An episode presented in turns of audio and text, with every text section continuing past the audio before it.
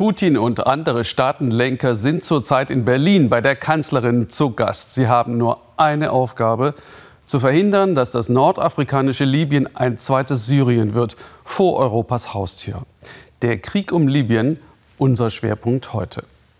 Die offizielle Regierung von Ministerpräsident al-Sarraj in der Hauptstadt Tripolis, unterstützt von Milizionären, hält nur noch kleine Gebiete im Nordwesten. Sie wird von den Truppen und Söldnern General Haftars bedrängt, der seine Machtbasis im Osten hat und weite Teile des Landes beherrscht. Die Front verläuft direkt vor der Hauptstadt Tripolis. Unser Korrespondent Alexander Stenzel war dort. Die neunjährige Tochter Nahil liebt die Spaziergänge mit ihrem Papa Mohammed. Der Familienvater kämpft als Kommandeur der Brigaden von Einsara an der Front. Drei Tage Einsatz, drei Tage zu Hause. Mohammed genießt diese innigen Momente. Der Familienvater hat sieben Kinder, bald zieht Mohammed wieder in den Krieg. Mohammeds Ehefrau Asma und die Familie leben in ständiger Angst. Wir machen uns große Sorgen. Wir haben Kinder. Er ist der Vater. Er hat die Verantwortung. Wir machen uns Sorgen. Es ist Krieg. Krieg. Er ist lange Zeit weg, ohne dass wir mit ihm Kontakt aufnehmen können. An der Front gibt es kein Mobilnetz. Wir hören von Toten und Verletzten jeden Tag. Jederzeit könnte die Nachricht kommen, dass dein Mann verletzt oder tot ist. Die Gedanken an den Krieg lassen Mohammed auch zu Hause nicht los. Er findet es empörend, dass Milizenführer Haftar ihn und seine Kameraden als Terroristen bezeichnet und sie auf eine Stufe mit dem IS stellt. Wenn wir nicht mit unseren Streitkräften den IS bezwungen hätten, würde ich jetzt nichts sagen. Aber ich war zusammen mit diesen Streitkräften als ein Kommandeur dieser Einheiten. Die Kinder lernen für die Schule.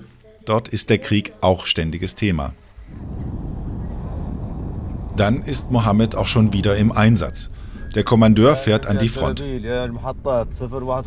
Die Kampflinie frisst sich mitten durch Tripolis. Den Kämpfern des Milizenführers Haftar ist es in den vergangenen Monaten gelungen, sich in der Hauptstadt einzugraben. Hier wohnen keine Zivilisten mehr. Hier sind nur noch Kämpfer der einen oder der anderen Seite. Es herrscht Häuserkampf, unübersichtlich und unberechenbar. Vater Mohammed ist im Krieg. Seine Kinder wissen und spüren das. Sie haben Angst und weinen oft. Manchmal wachen sie mitten in der Nacht auf und weinen. In dem Fall nicht, weil ich im Krieg war, sondern sie haben Angst vor den Bomben. Auch Misrata wurde bombardiert. Das wirkt sich negativ auf ihre Psyche aus. Die Bombardierungen haben sich auf die Psyche der meisten Kinder und Familien von Misrata negativ ausgewirkt. Mit seinen Kameraden baut Mohammed eine Mörserabschussrampe auf. Sie erzählen, dass die gegnerische Seite permanent die Feuerpause breche, auch mit schweren Waffen. Noch schlimmer findet Mohammed etwas anderes. Haftars Kämpfer würden keine Gefangenen nehmen, sie töteten nur. Versöhnung ist eine gute Sache. Wir hoffen auf Versöhnung und dass das Land wieder vereint ist, dass niemand unterdrückt wird. Aber viel Ungerechtes ist passiert. Während sich Mohammed auf das nächste Gefecht einstellt, kocht seine Frau Asma das Frontessen für die Männer, gemeinsam mit anderen Ehefrauen. Die Lebensmittel stammen aus Spenden der Bevölkerung. Ausnahmezustand, Überlebenskampf. Mohammeds Frau Asma will, dass der Krieg endlich endet. Wir brauchen einen zivilen Staat, in dem die Menschen das Sagen haben.